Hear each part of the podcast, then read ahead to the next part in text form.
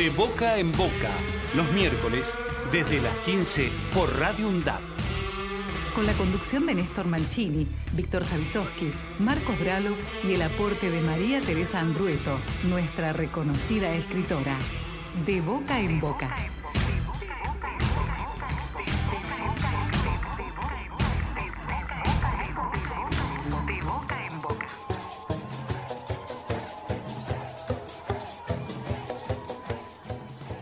Tal? ¿Cómo les va? ¿Cómo están amigos, amigas? Aquí nuevamente junto a ustedes para compartir esta propuesta de comunicación que camina ya en los primeros días de junio hacia su año número 9 para ser reconocido por todas y todos los oyentes, las oyentes y los que eh, anden en este planeta que habitamos. Así que nosotros, eh, como cada miércoles, nos acercamos con una propuesta que trata de repasar algunos temas del orden de los temas que nos ocupan los medios hegemónicos, los grandes temas, que también forman parte de tu cotidiano, del mío, del de la mayoría y que nos interesa, por supuesto, atender.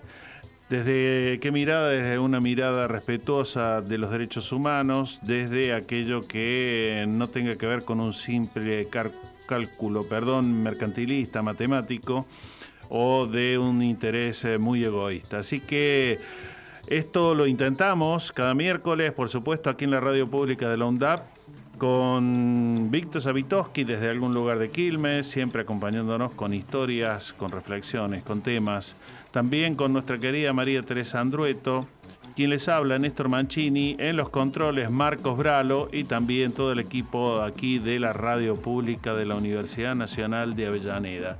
Por eso es que no, no descansamos intentando que el plato que compartimos en esta tarde, en cada tarde de cada miércoles, pueda por lo menos eh, mm, dejar menos invisibilizados algunos temas, algunos sectores, algunas historias que también forman parte de la tuya, de la mía y de la necesaria atención y el necesario reconocimiento que también necesitamos para, bueno, no no tener que tomar alguno de esos medicamentos antihepáticos eh, porque, bueno, entre la inflación y alguna otra noticia te cae mal. Así que vamos a ponernos en marcha. Esto es hasta las 5 de la tarde de boca en boca.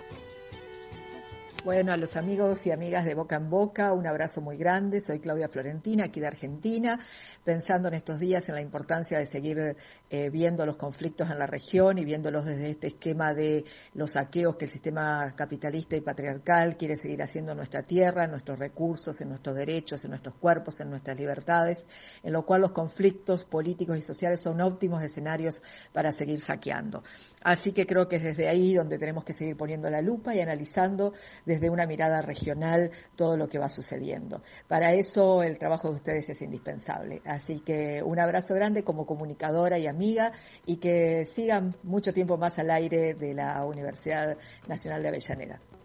¿Cómo se da que estos tipos puedan en una elección enamorar mayorías?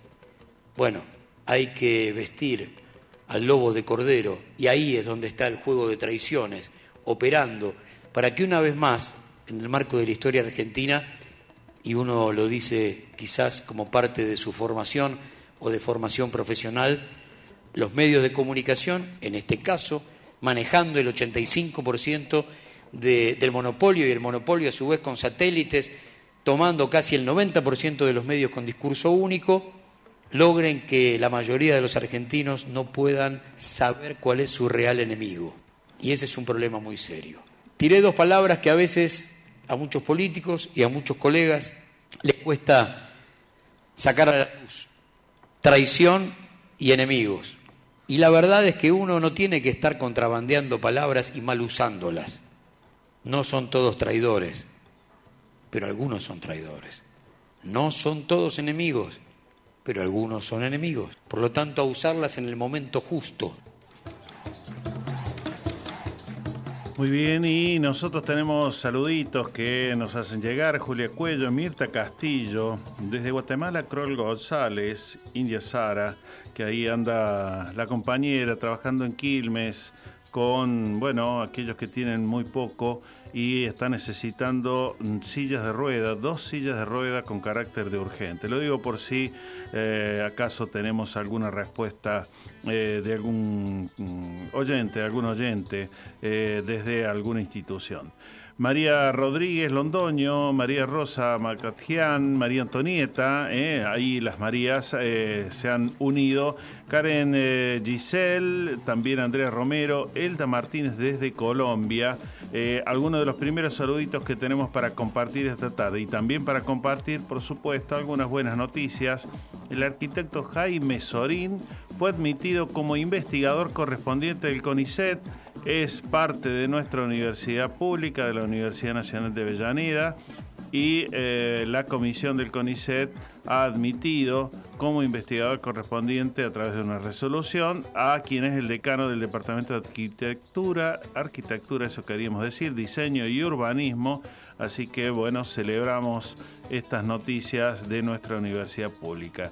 Y ya te voy contando que eh, en la sede España, aquí donde estamos en el estudio de radio, eh, tenés eh, la posibilidad de acercarte en el hall de la sede de España. Se está llevando adelante la muestra homenaje a José Martí, este poeta, este político cubano que allá en el siglo XIX aportó tanto y que también nos ha permitido tomar algunos de aquellos de sus dichos, ¿eh? que los derechos eh, se toman, no se piden, se arrancan, no se mendigan.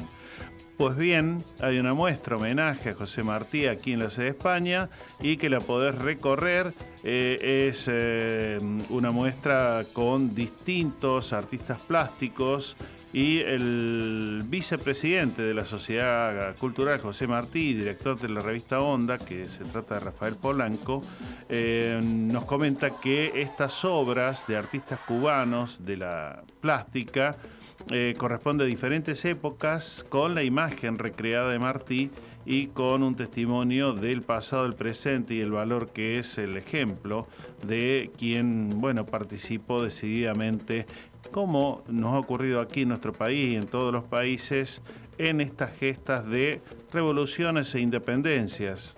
Pensemos que ya la semana próxima, más allá de que te tomes los días del feriado largo para irte a pasear, lo real es que estamos haciendo una conmemoración de lo que fueron las gestas para que hablemos de un país que si bien con problemas por lo menos pudo declarar su independencia, en otros casos todavía se está mucho más atrás. Así que mm, vale la pena, acércate. España 350 muestra homenaje a José Martí. Radio UNDAD. Docentes, no docentes y estudiantes tienen que decir, tienen que decir. radioundad.edu.ar Voces universitarias. Escuchalas. Década. Empezamos a hablar antes que la UNDAB, pero nos pusimos nombre y apellido el 7 de mayo de 2012. Década. Sonar en unidad, compartir la palabra, mediar colectivamente. La década de Radio UNDAB es de cada una de nosotras. La década de Radio UNDAB es de cada uno de nosotros. La década de Radio UNDAB es de cada uno de nosotros. La década de Radio UNDAB es de cada uno de nosotros. Yo olvido dictaduras. Tú olvidas la represión. Él olvida desapariciones en democracia. Nosotros tenemos, memoria. Buscamos la verdad y exigimos justicia. Es un mensaje de la Red Interuniversitaria de Derechos Humanos. Aruna, Asociación de Radiodifusoras Universitarias Nacionales Argentinas. Somos 63 radios en cada región del país. De este a oeste y de oeste a este. Somos radios universitarias Somos plurales. De norte a sur y de sur a norte. Somos federales. Recorriendo todas las regiones. Somos Aruna. Todas las provincias. Comunicación Federal. Desde nuestras universidades. Aruna. Asociación de Radiodifusoras Universitarias Nacionales Argentinas.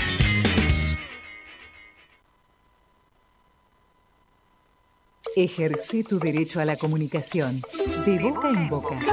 Los miércoles, desde las 15 por Radio UNDAD.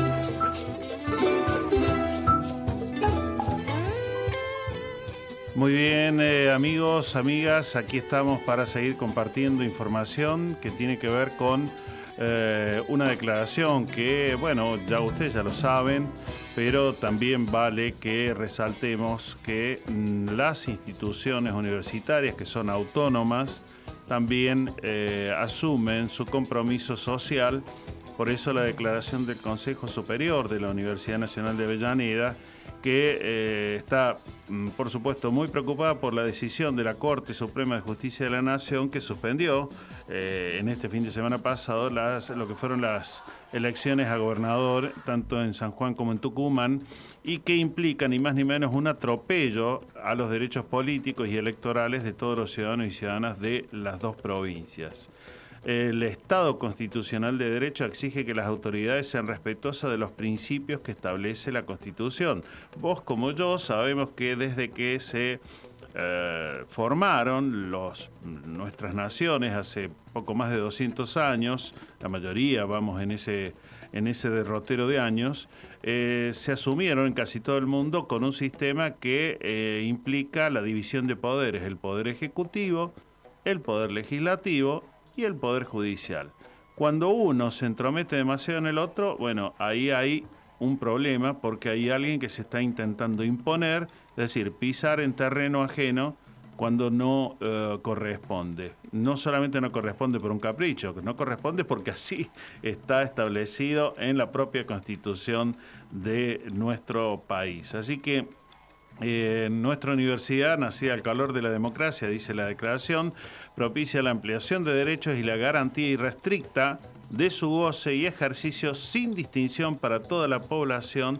Por eso es de suma gravedad institucional y en el marco de los 40 años del retorno democrático, eh, bueno, la universidad, por supuesto, lo expresa eh, asumiendo el derecho a la libertad de expresión y también haciendo hincapié en la necesaria libertad de expresión de la voluntad popular. Declaraciones entonces del Consejo Superior de la Universidad Nacional de Avellaneda. Te voy a contar después de la pausa eh, que duplicaron el monto del reintegro del 15% para las compras con tarjeta de débito de los sectores más vulnerables. Esta a la vuelta de esta pausita.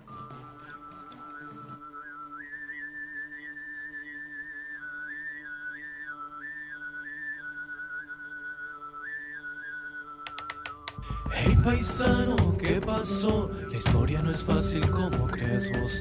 Hey paisano, ¿qué pasó? La historia no es fácil como creas vos. Es verdad que nuestra tierra es milenaria, ancestral, cultural. Pero es verdad también que ha callado cosas que no debió callar. Oye, guau, que deja de tirar veneno por tu lengua y ponle paños fríos a tu envidia negra. Toma un consejo, wow, que la envidia no te hace crecer. Y si por si no lo sabías, wow, que ni siquiera te deja mover. Ponte a construir ese mundo que profesas, que nos sobran enemigos caminando por nuestras veredas. Contra mí no hay nada que puedas hacer. Tengo dolores que me queman y me obligan a nacer. Día a día, día a día. Hey paisano, ¿qué pasó? La historia no es fácil como creas vos. Hey paisano, ¿qué pasó? La historia no es fácil como creas vos. Ese es el desafío, tenemos que nacer. No te mueras jamás, como Violeta o como el Che. No tengo nada para enseñarte, wow, que sigo siendo ese changuito gris que allá en su pueblo supo ser feliz. Con mi hermano cerca, con mi padre lejos, que miraba a mi madre cantar y llorar por los nítidos rincones de su soledad. Hey paisano, ¿qué pasó? No dejes que te quite ni siquiera tu dolor, no dejes que te coma la televisión, que allí casi es todo es mentira y el hombre a la luna jamás llegó. Hey paisano, ¿qué pasó? Historia no es fácil como creas vos. Hey paisano, ¿qué pasó? La historia no es fácil como creas vos. Si cruzas al tirano un concheto ascensor, disfruta del encuentro y dale cuentas del dolor. Mantén la calma solo hasta donde dé. Recicla la bronca y propónete crecer. Recuérdate los niños del Afganistán, el agua envenenada del Andalgalá, los bosques centenarios que de sepultar, los asesinos sueltos de Costex y Santillán. Los muertos que el sistema le vende a la prensa, los 30.000 hermanos que nunca regresan. Hey compadre, no finjas llorar lo que nunca has sangrado, no subas al pedestal lo que nunca has comulgado. Vuelve a caminar y utiliza tus dolores como naftogás. Recuerda tu pueblito y ese humilde viejecito que solía saludar. ¿Y qué pasó, señor del mal? Los reyes de este hospicio te libraron al azar. Aquí está la nueva generación construyendo un mundo pleno sin idealización. ¿Y qué me importa? Pensé que de política no iba a hablar, pero ahora que recuerdo, política hacemos todos al caminar. Me voy por ahora y no sin antes repetirte que recuerdes no morir, que tienes mundos nuevos por parir y por vivir, y por vivir. Hey paisano, ¿qué pasó? La historia no es fácil como creas vos. Hey paisano, ¿qué pasó? La historia no es fácil como creas vos. Hey paisano, ¿qué pasó? Hey paisano, ¿qué pasó? Hey paisano, ¿qué pasó?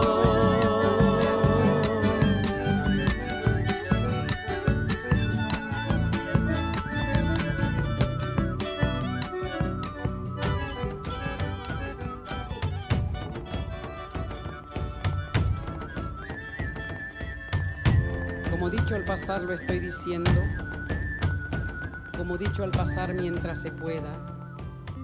Solo insisto en decirte y te pido lo pongas a favor en la cuenta. No elegimos quedarnos con los brazos cruzados ni esconder la cabeza. Elegimos jugarnos. Y es la gran diferencia.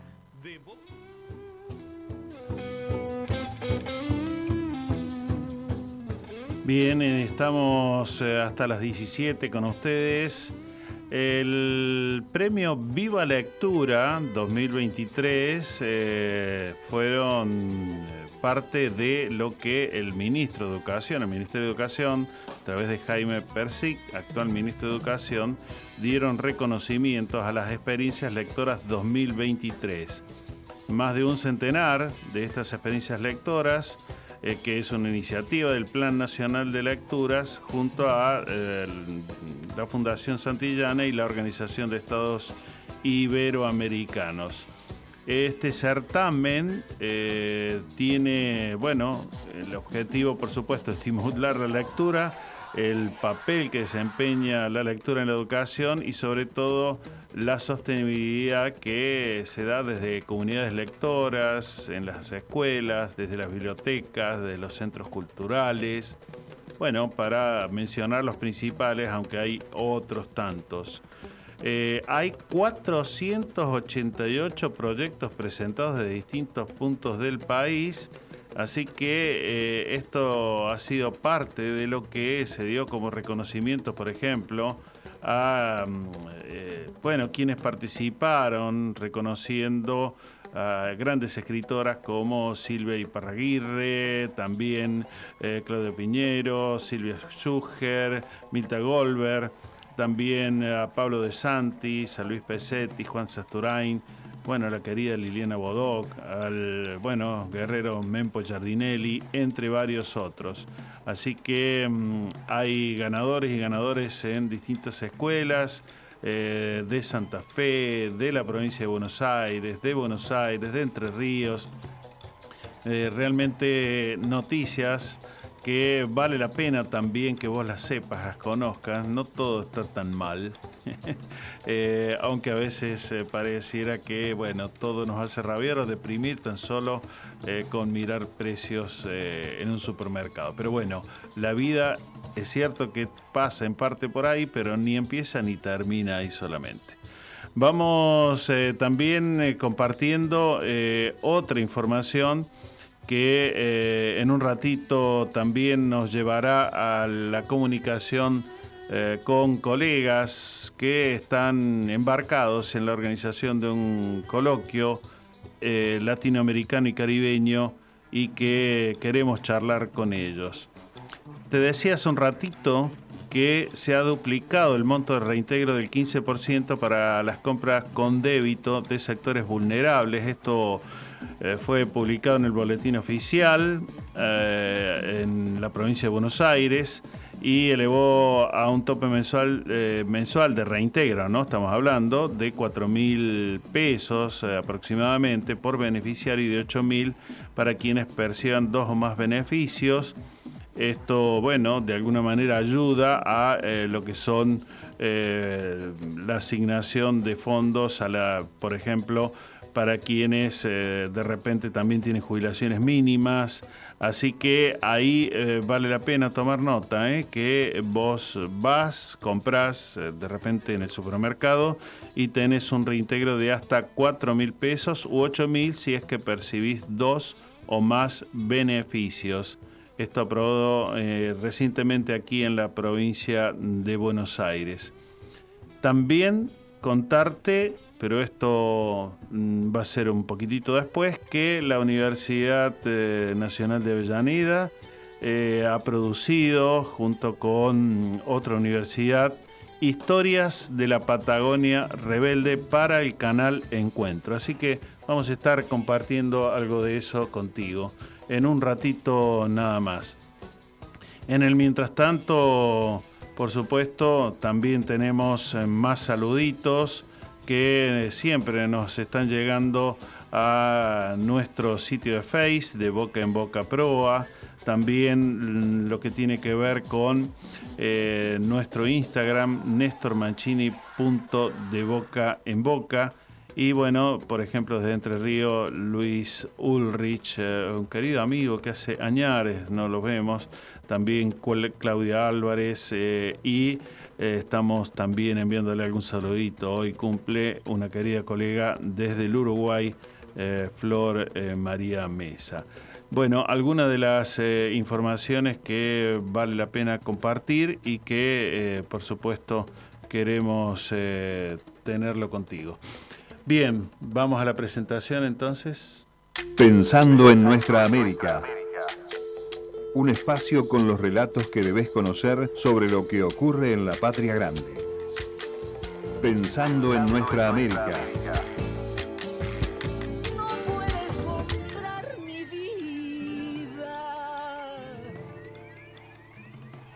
Muy bien, y es un placer, es un gustazo que podamos viajar eh, hasta Bogotá, Colombia porque bueno, ahí nos recibe unos minutos eh, Diana Gómez.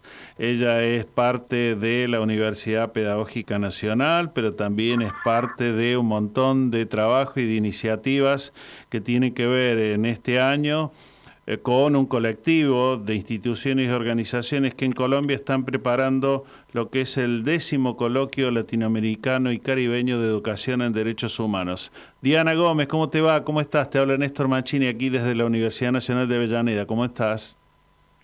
Hola Néstor, ¿cómo te va? Buenas tardes. Eh, gracias por esta oportunidad de conversar. Eh, sobre todo con los hermanos y hermanas argentinas que son tan cercanos a nuestro corazón. Y bueno, a los oyentes, a las oyentas, eh, queremos eh, ponerlos un poco más al tanto de cómo seguimos preparando el coloquio que se nos viene ahora en octubre, del 11 al 13 eh, de este año, 2023 y cómo, bueno, ahí desde Bogotá, desde Colombia, eh, van los preparativos. ¿Por qué no nos contás un poquito? Claro que sí. Bueno, en principio, pues recordarles que la intención nuestra es volver a poner sobre la mesa este aspecto de la educación en derechos humanos en varias miradas, pues que serían un poco los aspectos de educación en clave de DESCA, de movimientos sociales, de las pedagogías que llevamos a cabo también, de las diversidades y de nuestra relación con lo que es la educación para la paz y la memoria. Entonces lo que pues hemos hecho hasta ahora es varias eh, boletines donde ampliamos la información de ese, de cada eje, de qué se trata, y los estamos las estamos invitando a ir construyendo ponencias para participar en alguno de estos cinco ejes.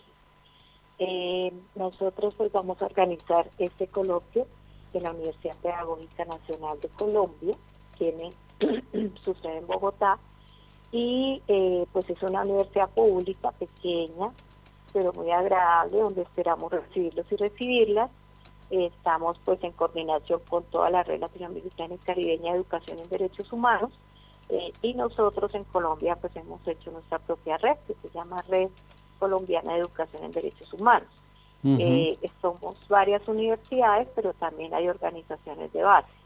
Entonces, pues aquí estamos juiciosos y juiciosas preparando lo que son los aspectos logísticos, los aspectos ya del programa de, los tres días y nuestros invitados, todo eso. Realmente queremos como habilitar un escenario de diálogo donde podamos eh, reflexionar sobre lo que venimos haciendo y proyectar también de qué manera se puede impulsar de una manera más decisiva el proceso, los procesos de educación en derechos humanos en el continente. Mm. Eh, la educación en derechos humanos tal vez, eh, no, sé ahí qué me responderás, eh, creo que es un enorme desafío que tenemos en, en estos tiempos, en, yo no sé si decir la última década, ya no sé qué marco terminar de poner para los vaivenes que muchos de nuestros países eh, bueno, viven al calor de muchas veces eh, momentos más gratos, más agradables con gobiernos, llamémosle, que atienden mayormente las necesidades de las mayorías y otras veces corrientes que mm, traen más bien un olvido de mayorías a favor de grupos concentrados. Eh, ¿Cómo lo ves vos este desafío? Sí, así es como tú lo planteas, hay muchas tensiones respecto al tema, hay como conceptos y prácticas que son también como un escenario de debate y de disputa, si se quiere, entre esos el tema de la memoria, el tema de la educación en derechos humanos, que muchas veces se confunde con, con temas como de convivencia exclusivamente o de valores exclusivamente, y pues no se alcanza a tener como toda la voluntad, si se quiere, política para desarrollar procesos más sistemáticos y más integrales. Aquí lo que vivimos es un poco como tú lo dices, o sea, el vaivén de los gobiernos, de la política pública, pero sí en Colombia por lo menos ha habido un faltante importante de impulso de la red, de lo que es el Plan Nacional de Educación y Derechos Humanos para mm. Colombia, nunca tenía, digamos, como un recurso específico, como eh, unos equipos especializados para llevarlo a cabo, sino simplemente aparece como un compromiso del gobierno eh, que ha tomado pues con las Naciones Unidas y todo lo que fueron los mandatos de, de impulsar educación en derechos humanos. Y pues está la otra cara que es un poco los procesos de educación que genera la misma gente desde sus comunidades y desde sus organizaciones, que queremos también darle un espacio para que nos cuente cómo se han venido organizando y cuál ha sido el papel de la educación. Mm. Entonces, hay este aspecto un poco de la educación en derechos humanos, comunitarios, populares desde abajo, y hay otro que sería la política pública, que en Colombia sobre todo eh, se ha dado impulso y se ha dado como más forma en torno a lo que es la educación para la paz. Todavía queda la deuda de la educación en derechos humanos en las escuelas de una manera más sistemática. Mm. Y en ese sentido, eh, tal vez eh, eh, se está trabajando, ustedes Eh, cabe recordar a los oyentes, las oyentes, que eh, hace cuánto, no más de un año que se dio a conocer el documento de la Comisión por la Verdad, ¿no es cierto? Sí, señor. Eh, y ahí eso que tiene, calculo, muchísimo para que las generaciones actuales, pero también las por venir, sepan todo lo que en Colombia, bueno, ha atravesado en décadas anteriores ¿Eso se, va integrando al trabajo, por ejemplo, en la educación para que las generaciones vayan conociendo y vayan accediendo a, ese relato tan importante? Bueno, sí hay un reto de que se generen procesos pedagógicos en torno al informe final de la Comisión de la Verdad en las escuelas, eh, con un programa también presidencial institucional que se llama La Escuela Abraza la Verdad, nosotros como Universidad Pedagógica Nacional hemos estado en esas dinámicas eh, de empezar a como a llevar algunos de los aspectos del informe al ámbito educativo, eh, por lo menos de la educación formal.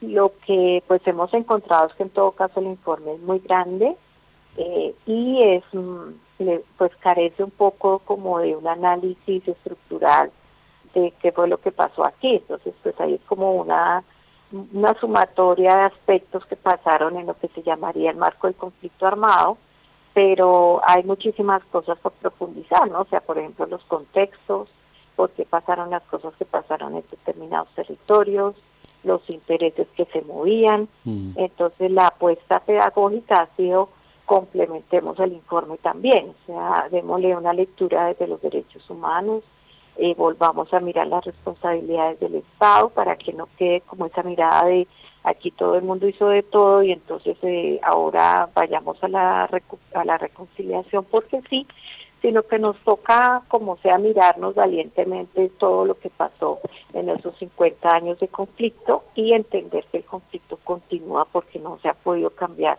como como causas estructurales o desmontar todo lo que se montó en esos décadas de, profundización del paramilitarismo, que ya son mm. estructuras armadas, ilegales, eh, ligadas al narcotráfico, que, que no se pueden explicar muy bien en toda esta lógica del conflicto armado interno como uno lo vería claramente. Hace poco, eh, pues el jefe paramilitar Mancuso, eh, pues eh, ya rindió audiencia en lo que es la Jurisdicción Especial para la Paz, su testimonio es muy largo y dice muchas cosas de lo que fue el papel del Estado en este conflicto armado, eh, pues ha dicho muchísimos detalles de, de quienes se mandaban, de quienes daban la orden, entonces eso nos pone también en una mirada eh, crítica, ¿no? Y en la parte educativa, pues en un campo de las pedagogías críticas. Mm. ¿Qué, tomamos del informe de la Comisión de la Verdad, pero también qué tomamos de los informes de las organizaciones de base, de las ONGs, y eh, cómo el ejercicio de la memoria continúa, no termina ahí en el informe, sino que puede ser de pronto un abrebocas o nos ayuda a seguir con, con, esta, con esta labor bonita de de mirarnos, que fue lo que nos pasó en esos años, en diversos aspectos. ¿no? Entonces, pues, es, complejo, pero sí es un reto para todos. Sí, y, y, ese reto calculo que así como, bueno, todo este proceso tan importante que ustedes están ahí recorriendo, como el que nosotros también tratamos de mantener eh, aquí en nuestro país y, así en cada uno de los que conforman la patria grande. Digo, seguramente serán parte de lo que se pueda charlar en los ejes temáticos del coloquio yo pensaba en lo que vos decías recién a propósito del informe final, que hay un eje de pedagogías de la educación y para los derechos humanos, probablemente ahí aparezcan eh, en los debates los desafíos que vos estás marcando para Colombia, o también lo de memoria, verdad, justicia y reparación, que es otro de los ejes.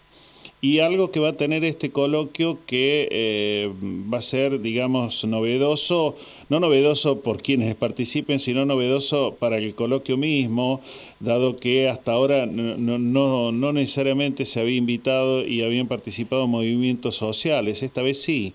¿Qué tipo de, de de representaciones, eh, por lo menos desde Colombia, vos eh, avisarás que van a sumarse y participar?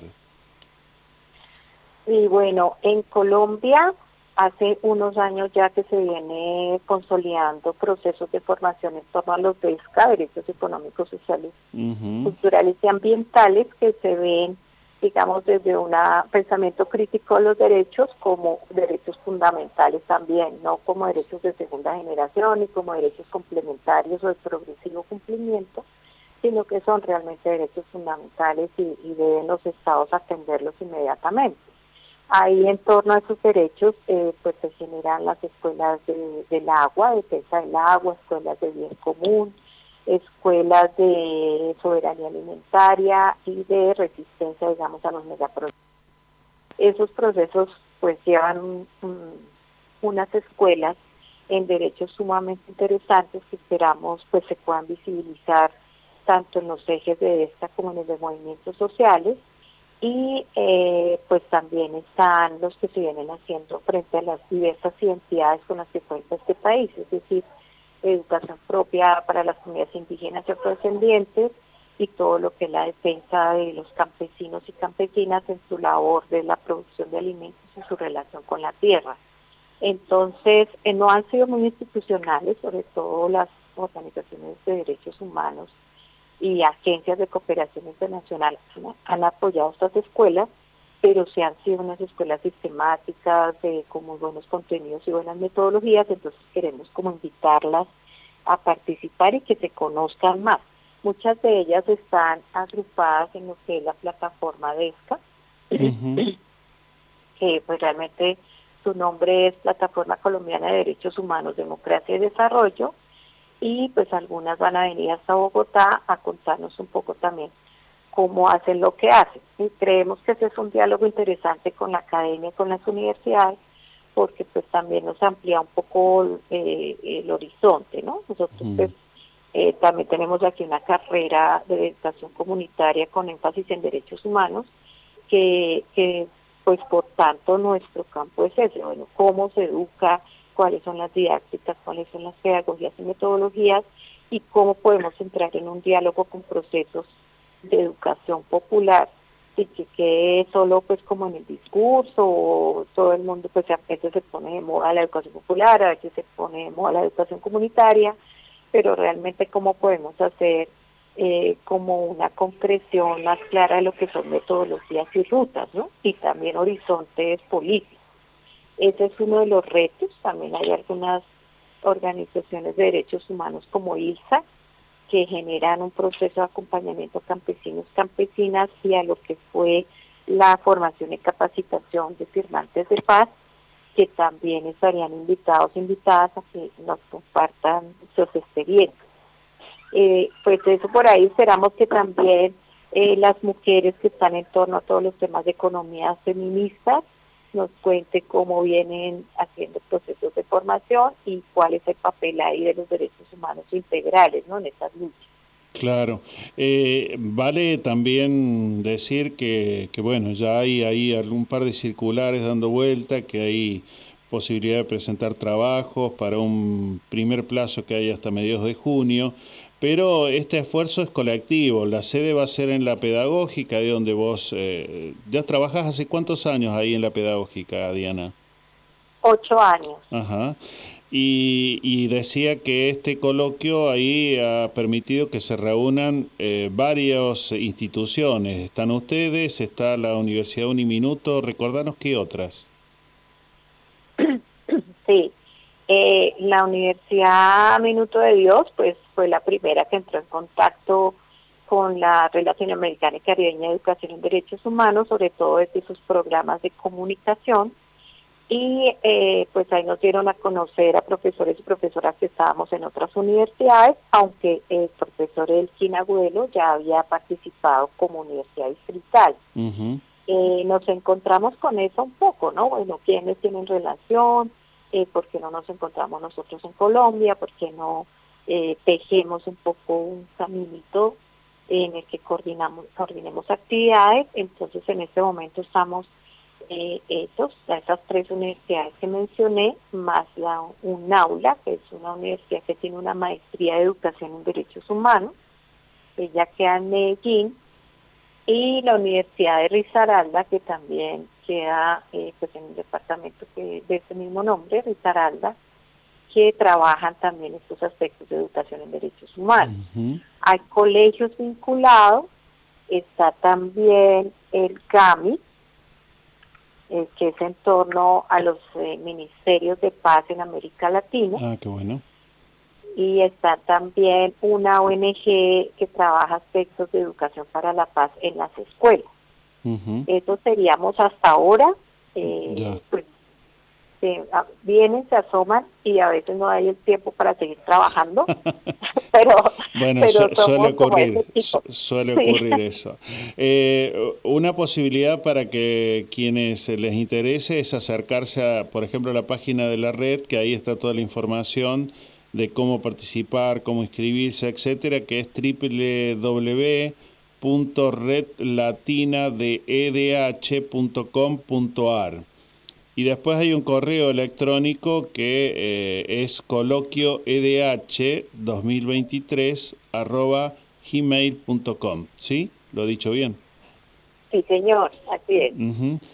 Y bueno, Diana, entonces eh, será la posibilidad de seguir ahondando, seguir haciendo este trabajo que a veces uno suele utilizar, parafraseando a, a Daniel Bigletti, aquel músico, cantor uruguayo, un trabajo de hormiga para que nuestras sociedades, eh, bueno, puedan mejorar su modo de ser, su modo de estar, su modo de vivir, de relacionarse y que sea más respetuoso mm, de los unos con los otros, ¿no? Así que agradecerte además en la semana en que hemos eh, o estamos celebrando eh, el Día del Profesor y Profesora Universitaria. Así es. también felicitaciones a usted. Esperemos que sea también esa semana donde donde miramos hacia atrás todo lo que hemos hecho, mm. valorar ese aporte que hemos hecho en la formación de seres humanos dignos, eh, con conciencia, digamos, de justicia, de un mejor vivir.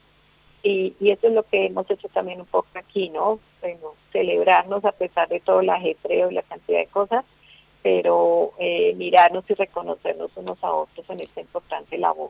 Y qué hace falta para uno a veces cuando se siente ahí medio cansado y caído, eh, retomar esa fuerza. Así que un abrazo grande, un gracias enorme que te hayas ahí eh, distraído un ratito ahí de correr de un lado al otro del trabajo y un abrazo para todos los colegas ahí de, las queridas instituciones para este coloquio que del 11 al 13 de octubre va a tener lugar entonces en Bogotá, Colombia, en la Universidad Pedagógica Nacional. Así que te mando un fuerte abrazo, Diana. Muchas gracias, Néstor. Pues los y las esperamos, déjense la viajadita los que puedan. Aquí los vamos a recibir con los brazos abiertos y podrán también un poco conocer lo que se viene haciendo en este país. Pero la intención es dialogar desde todos los espacios y todos los proyectos importantes que estamos haciendo y ver esa como esa ese conjunto de esfuerzos que estamos haciendo a nivel continental que yo creo que nos va a dar mucho más sentido al camino que nos queda por recorrer. Tal cual, coincidimos plenamente. Bueno, será hasta pronto, Diana. Hasta pronto, muchas gracias, buenas tardes. Chao, chao. Todas nuestras producciones las podés volver a escuchar en debocaenboca.wordpress.com.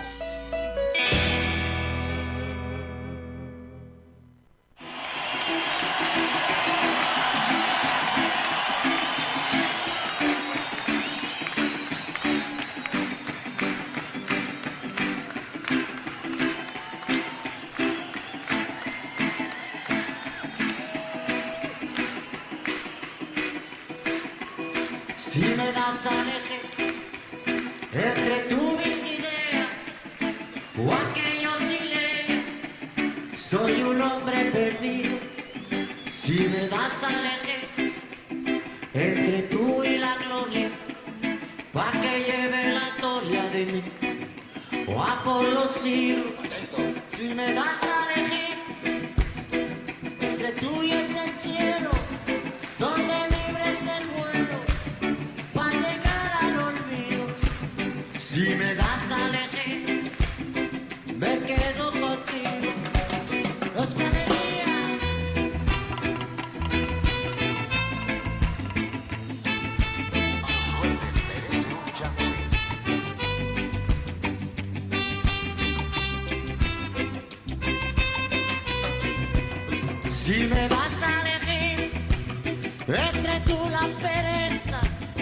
con esa grandeza que lleva consigo, si me das a elegir, me quedo contigo porque me he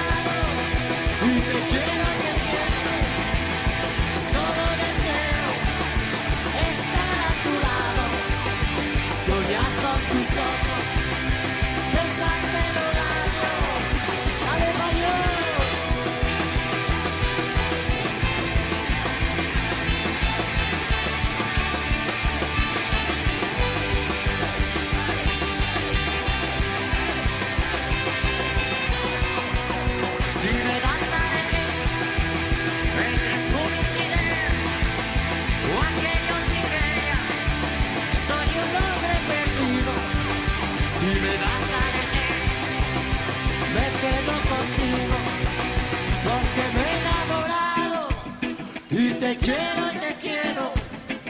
Solo deseo estar a tu lado, soñar con tus ojos besarte los labios.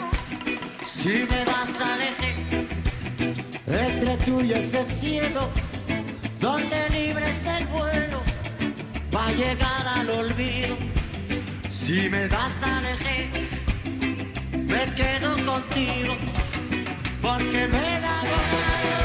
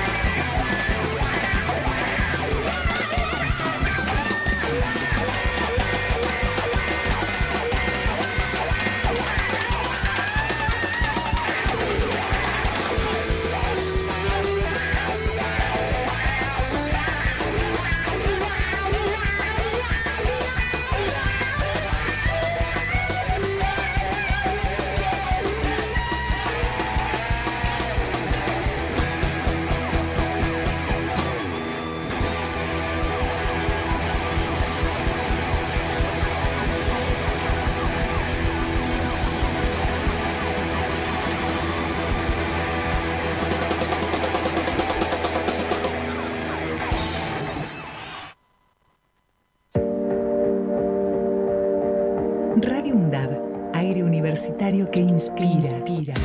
radioundab.edu.ar Voces críticas para construir futuro. La seguridad informática no es un juego. Glosario de seguridad informática. Claves robustas. Robusta. El acceso a tu correo o cualquiera de tus aplicaciones privadas es muy importante. Trata de que tu clave tenga una longitud mínima de 12 caracteres. Si el servicio te lo permite, usa una combinación de caracteres. Alfabéticos, mayúsculas y minúsculas. Caracteres numéricos y caracteres especiales. Como guiones, asteriscos, signo de admiración, entre otros. No uses como clave datos No personales. uses como clave datos Y personales. palabras que se puedan encontrar en un diccionario. La seguridad informática también depende de vos. Si tenés dudas, ingresa en campusvirtual.sin.edu.ar. Es un mensaje del Consejo Interuniversitario Nacional. Yo niego al otro porque piensa distinto. Tú niegas la violencia institucional. Él niega lo que prometió en campaña. Tenemos memoria. Nosotros tenemos memoria. Buscamos la verdad y exigimos justicia. Es un mensaje de la Red Interuniversitaria de Derechos Humanos. Radio UNDAB, la voz de la comunidad universitaria de Avellaneda. Radio UNDAB. Multiplicando voces. Multiplicando voces. Escuchalas. Radio Radio UNDAB. radioundab.edu.ar. La radio de la Universidad Nacional de Avellaneda.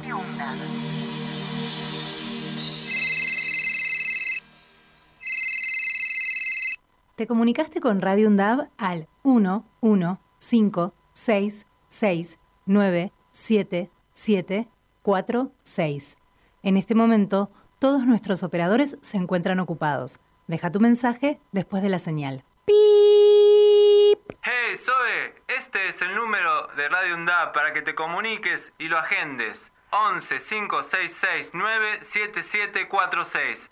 Mandás un mensaje y te suscribís para recibir toda la información de Radio UNDAB. Un saludo, la radio está buenísima.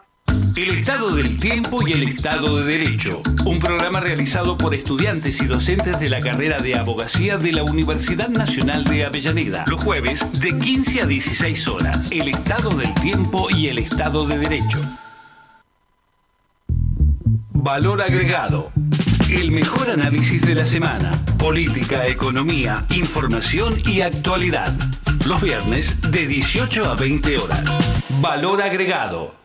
Diálogo Internacional, el programa conducido por Atilio Borón, una producción de Radio UNDAP y Somos Radio AM530. Diálogo Internacional, con la participación especial de la periodista Telma Luzani, junto a un equipo integrado por Paula Klachko, Federico Montero y Marcelo Rodríguez. Sábados de 18 a 20 horas. Repetición los martes a las 18. Diálogo Internacional.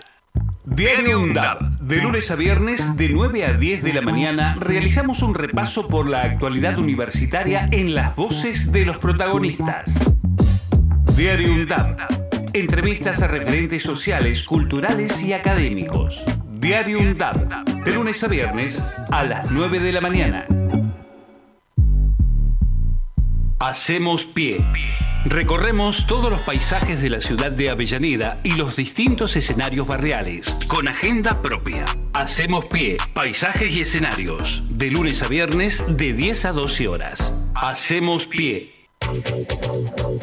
Aruna, Asociación de Radiodifusoras Universitarias Nacionales Argentinas. Somos 63 radios en cada región del país. De este a oeste y de oeste a este. Somos radios universitarias. Somos plurales. De norte a sur y de sur a norte. Somos federales. Recorriendo todas las regiones. Somos Aruna. Todas las provincias. Comunicación Federal.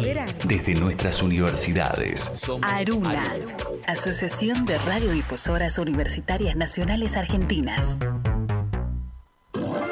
Para cortar las noticias falsas y la desinformación, entérate de todo lo que hacemos en Radio UNDAB y UNDAB TV.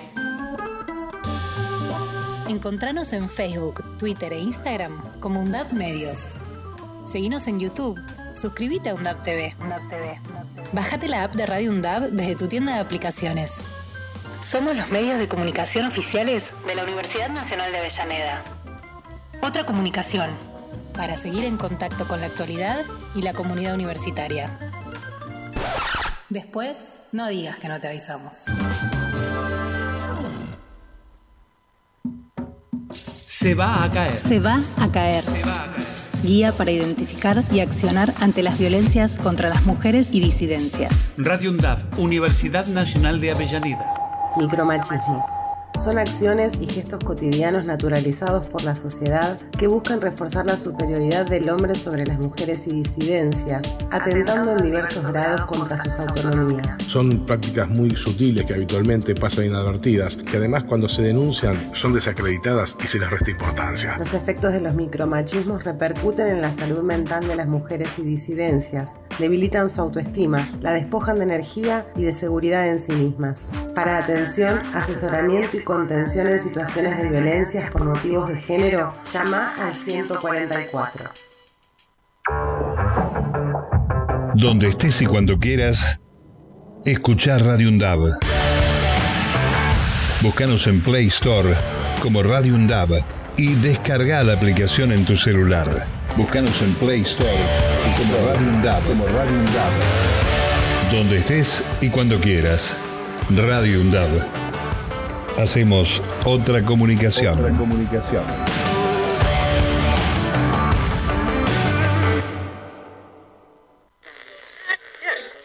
Radio UNDAB.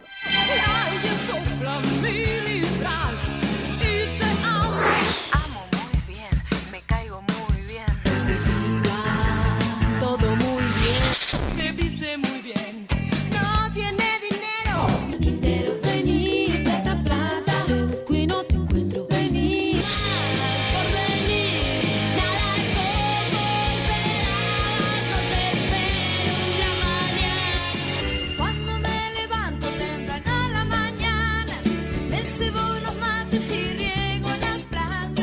plantas. radioundab.edu.ar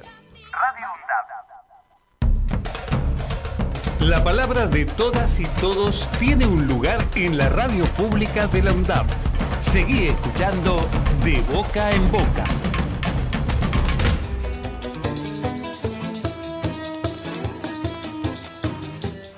Bien, y continuamos entonces con ustedes hasta las 17. La agencia de noticias Pelota de Trapos, infaltable, mm, infaltable yo diría, por el tipo de información, por el tipo de cobertura de temas que, mm, salvo que te aparezcan chorreando sangre en crónica o alguno de esos medios, aquí se lo toma con algo más de delicadeza, aunque también con mucha responsabilidad y eh, bueno, marcando algunas de las situaciones que vos dirías, bueno, pero eso ocurre siempre, sí.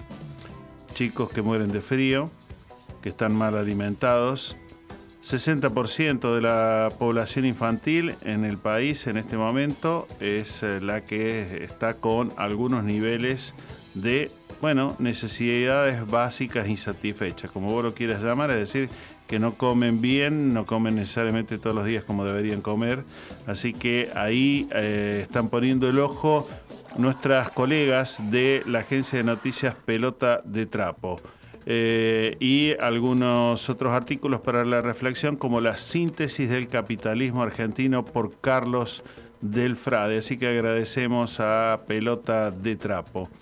Por otro lado, sigue habiendo debates em, sobre inteligencia artificial. Vos habrás escuchado ya esto, que hay hasta una aplicación que vos le podés decir cómo voy a hacer eh, de aquí a 10 años y más o menos ya te aparece hasta una foto de cómo vas a estar, ¿sí? más lindo, más bello, peor, etcétera, y qué te va a pasar y qué no te va a pasar, si necesitas eh, de repente acceder a algún conocimiento y que ya te lo produzca todo sin que hagas ningún esfuerzo. Bueno, hay muchos debates a propósito de que tanto avance de tecnología que tenemos en estos últimos 20, 30 años, eh, no necesariamente está eh, facilitando de que eso haga a una mejor calidad de vida de las mayorías que vivimos en los distintos países. Por eso incluso magnates como el dueño de Twitter y de algunas otras redes sociales han parado literalmente el desarrollo de lo que es inteligencia artificial porque lo ven como algo que ni siquiera ellos aparentemente que tienen la sartén por el mango y el mango también, decía una querida compositora eh, y escritora, cantante de tangos. Eh, la verdad es que, bueno, todavía merita que sigamos informándonos, debatiendo, más que tomarlo como algo simpático que vendría a resolverte, en el caso de los estudiantes, la vida sin estudiar.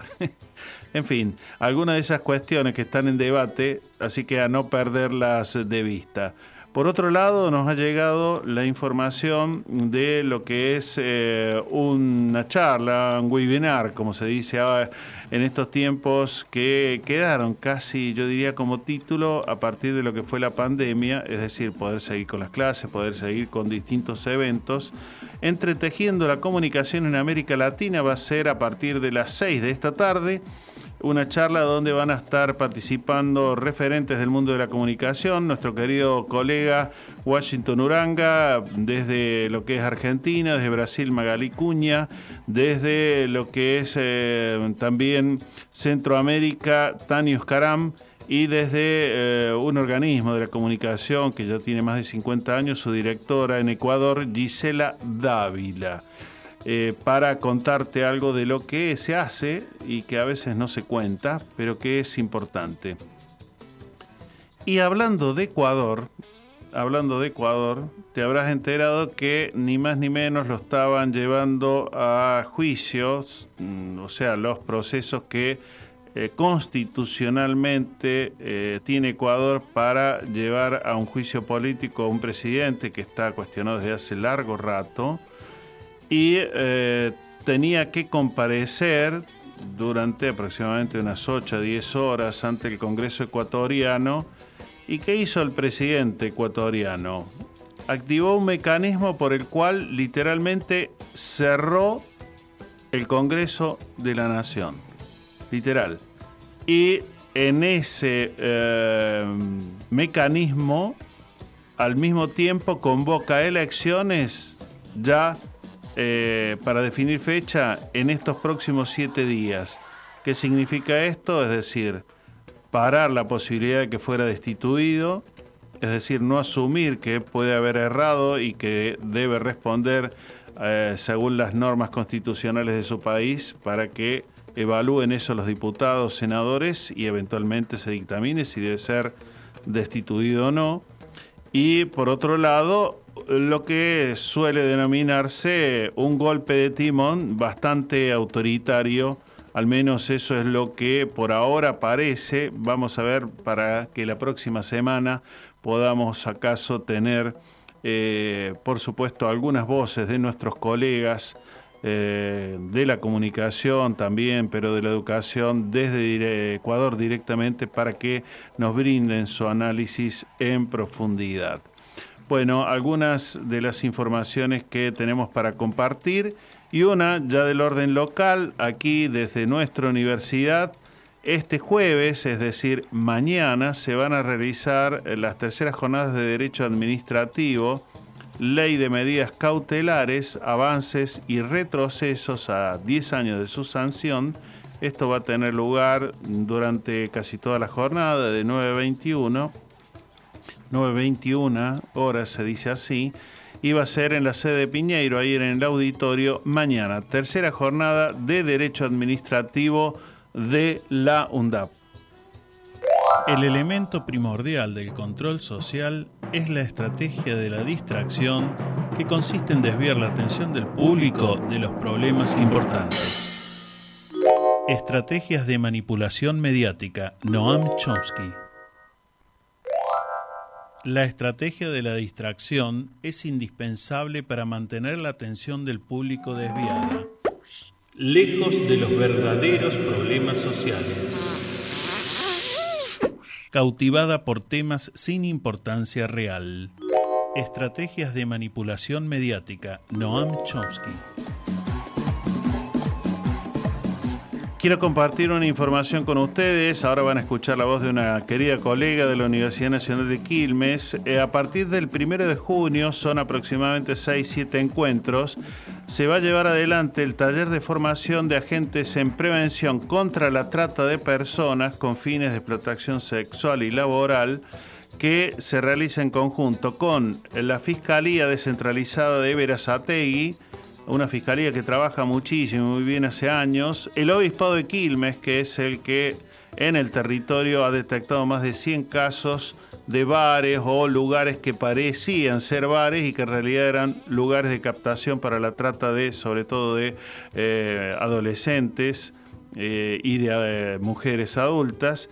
Y también va a estar presente, por supuesto, la jefatura regional de la Dirección General de Escuelas y bueno, nosotros desde la Universidad Nacional de Quilmes un gustazo poder volver a esto que hasta la pandemia se había hecho durante varios años. La pandemia, bueno, nos, impuso eh, este periodo que, no se pudo realizar y ahora se retoma.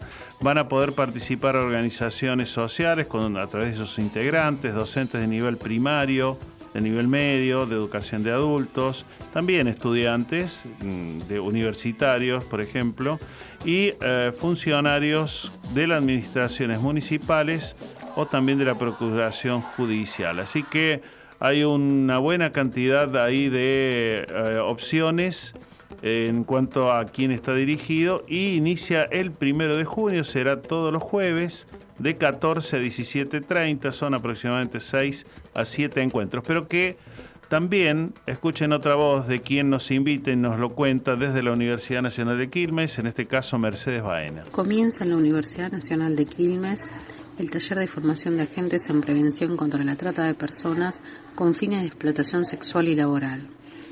Dicho taller tiene como objetivo generar espacio de participación y planificación conjunta para la concientización sobre esta problemática, además de realizar acciones conjuntas que promuevan los derechos humanos a través de campañas comunicacionales y talleres de prevención. Dicho curso está orientado a estudiantes, graduados, docentes, profesionales y funcionales públicos e integrantes de organizaciones sociales. Comenzará el primero de junio en el horario de 14 a 17.30 en el aula 213. Y nos vamos, eh, pero al mundo de la comunicación, porque la UNESCO, el Organismo de Naciones Unidas para la Educación y la Comunicación, ha presentado una nueva versión de guía con orientaciones para regular las plataformas de contenido en Internet. Eh, esto es parte de un proceso que empezó el año pasado y que intenta, esto se está, vale decir, eh, trabajando en la mayoría de los países, no solamente aquí del continente latinoamericano y caribeño, sino también de Europa, por ejemplo, porque, eh, bueno, durante tanto tiempo ha estado sin ningún marco regulatorio desde varios puntos de vista. Desde lo que podría ser la contribución a través del pago de impuestos en los distintos países, porque hasta ahora nunca han pagado un solo peso eh, y también porque cuando vos buscas información, por ejemplo, en las redes, eso pertenece a quienes produjeron esos contenidos.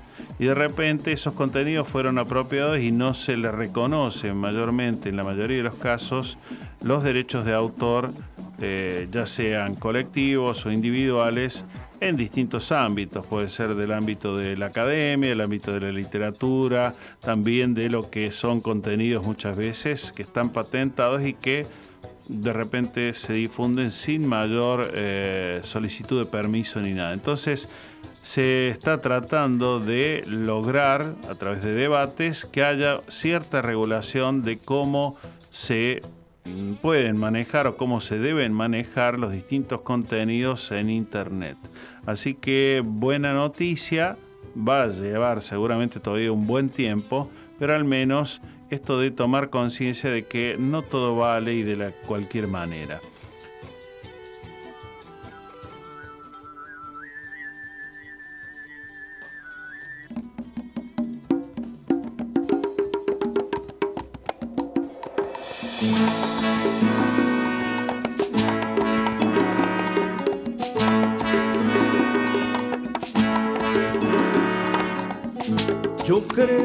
Esto que siento ha de llamarse esperanza, porque confunde mi alma con mágicos pensamientos.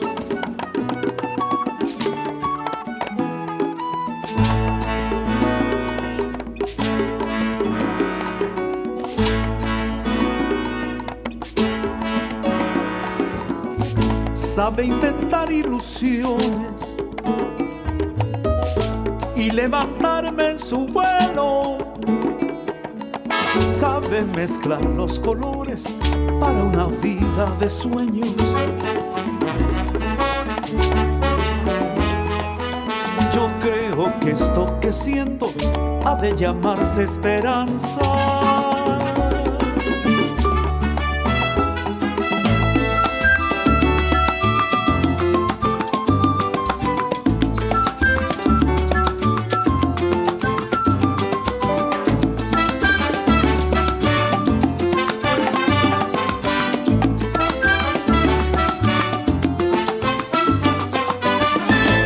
Salí con esperanza, caminando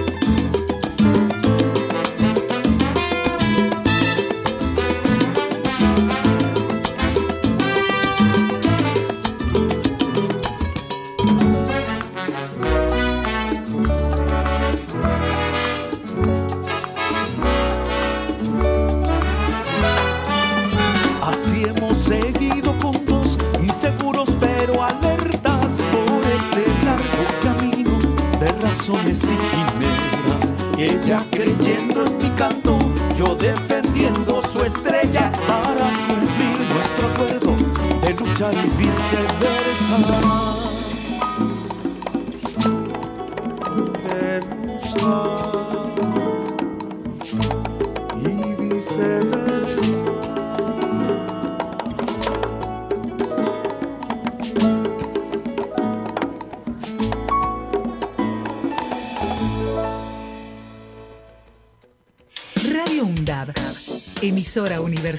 Multiplicando voces. Escuchalas. radioundab.edu.ar Para cortar las noticias falsas y la desinformación, entérate de todo lo que hacemos en Radio UNDAB y UNDAB TV. Encontranos en Facebook, Twitter e Instagram como UNDAB Medios. Seguinos en YouTube. Suscríbete a UNDAB TV. Bájate la app de Radio UNDAB desde tu tienda de aplicaciones. Somos los medios de comunicación oficiales de la Universidad Nacional de Avellaneda. Otra comunicación, para seguir en contacto con la actualidad y la comunidad universitaria. Después, no digas que no te avisamos. La Radio Internacional Universitaria, RIU, invita a participar de su escuela de radio online. Si eres estudiante vinculado a una radio universitaria o trabajas en ella, puedes inscribirte en forma gratuita al ciclo de talleres de formación de la Escuela de Radio de la RIU. Miércoles 31 de mayo, la función social de las emisoras universitarias, ofrecido por Leonor Real de Radio Onda Campus de España. A las 10 horas de Ecuador, 12 horas de Argentina y 17 horas de España. Accede a la información sobre el ciclo de talleres ingresando a radiosriu.org. También puedes registrarte a través del Facebook de la RIU. No te pierdas el ciclo de talleres de formación de la Escuela de Radio de la RIU, un proyecto de la Radio Internacional Universitaria Red de Redes. La seguridad informática no es un juego.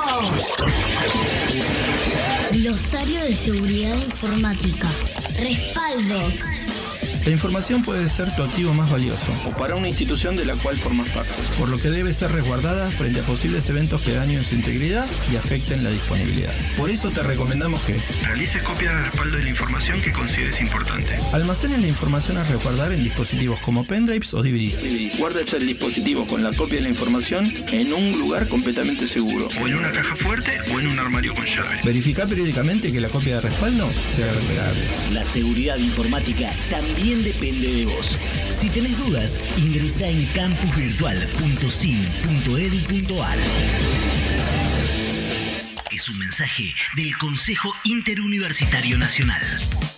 Aruna, Asociación de Radiodifusoras Universitarias Nacionales Argentinas. Somos 63 radios en cada región del país. De este a oeste y de oeste a este. Somos radios universitarias. Somos plurales. De norte a sur y de sur a norte. Somos federales. Recorriendo todas las regiones. Somos Aruna. Todas las provincias. Comunicación Federal.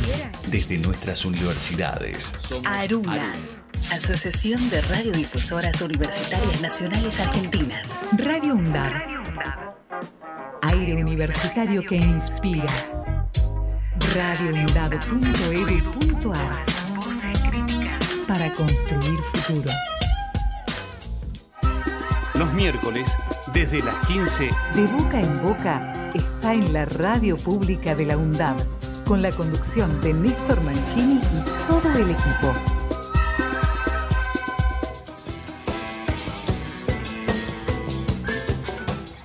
Muy bien amigos, y continuamos con ustedes hasta las 17 y em, se ha realizado eh, apenas la semana pasada la reunión de altas autoridades sobre derechos humanos del Mercosur. Ustedes eh, más de una vez han escuchado la palabra Mercosur y es cierto que también en muchas ocasiones lo del Mercosur casi pareciera estar reducido exclusivamente a las cuestiones económicas, es decir, qué puede vender Argentina, qué puede vender Brasil, qué puede vender Paraguay, Uruguay, en fin. Pero hay una cantidad de otras comisiones que trabajan desde los distintos países que conforman el Mercosur y que tienen que ver, por ejemplo, en este caso, con cuestiones de derechos humanos. Por ejemplo, eh, lo que tiene que ver con las personas con discapacidad, lo que tiene que ver con educación y cultura, con los diversos colectivos de LGBTI, también con los casos de discriminación, racismo y, xenofobia, eso queríamos decir, comunicación en derechos humanos, eh, bueno, un largo listado que hace que, mm, aunque parezca burocrático, efectivamente se reúnan y eh, trabajen en torno a esos temas los distintos funcionarios de cada país.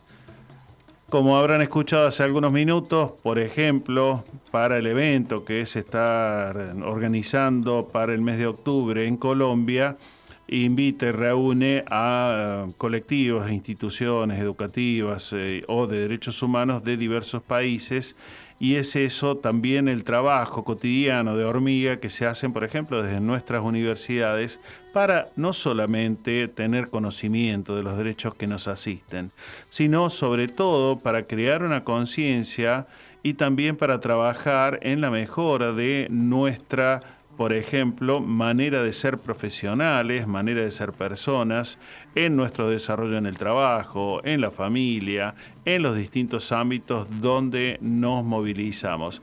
Así que importante eh, esta, mm, bueno, esta apuesta que mm, en tiempos de los gobiernos, por ejemplo, de Bolsonaro, eh, y de lo que es eh, también ahora un poco Uruguay, eh, habían visto un poco mm, estancadas estas funcionalidades que son necesarias para que podamos seguir pensando y no solamente pensando, sino trabajando cotidianamente en pos de días mejores para nuestras sociedades. Vamos a ir yendo despacito hacia lo que es nuestra querida escritora María Teresa Andrueto, que bueno, nos trae una nueva historia que yo creo que también tiene que ver no solamente con nuestra infancia, sino acaso también con cualquier momento de la vida, esto de hacernos preguntas o hacer preguntas, a veces incómodas, en otras por ahí forman parte de nuestra evolución, nuestro crecimiento, nuestro paso de aquellas edades tempranas, felices, a estas más, eh, bueno, comprometidas. Así que ahí va María Teresa Andrueto. María Teresa Andrueto está en De Boca en Boca. Las historias cotidianas cobran vuelo en Gente conmigo la columna de María Teresa Andrueto. La puedes escuchar los miércoles desde las 15 por Radio UNDAP. En 1974 Un año después de la muerte de Neruda, la editorial Losada publicó el libro de las preguntas, una suerte de testamento poético desde una sorprendida mirada de niño en un libro escrito por el poeta al final de su vida.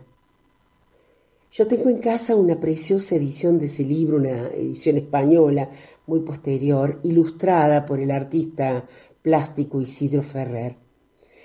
Él, que fue también el editor, nos dice en el epílogo, sobre las preguntas existen muchas dudas. ¿Son antes las preguntas o las respuestas? ¿Es necesaria una pregunta para cada respuesta?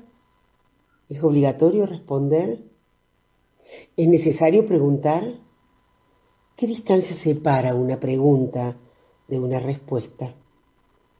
Todo lo que va entre interrogantes es una pregunta. ¿Podría repetir la pregunta? Existen muchas más respuestas que preguntas, dice, y todo está lleno de respuestas, las enciclopedias, los periódicos, los manuales, los prospectos médicos, los libros de autoayuda, los sermones, los consejos. Pero la verdadera dificultad se encuentra en la formulación de preguntas que den sentido a las respuestas. Hablando de preguntas, fui a ver una vez más aquel video donde el boxeador Cassius Clay, Muhammad Ali, cuenta con la mayor elegancia y con ese despilfarro de inteligencia tan potente como su golpe de puño, que cuando era chico e iba a la iglesia los domingos, se preguntaba, porque no solo soy boxeador, también leo, también pienso, y cuando viajo le hago preguntas a la gente para saber cómo viven, aclara, se preguntaba, y le preguntaba a su madre, Mamá, ¿por qué todo es blanco? ¿Por qué Jesús es blanco y tiene los ojos azules? ¿Por qué en la última cena todos son blancos y la Virgen María es blanca y los ángeles también son blancos? ¿Por qué Tarzán, el rey de la selva africana, es blanco?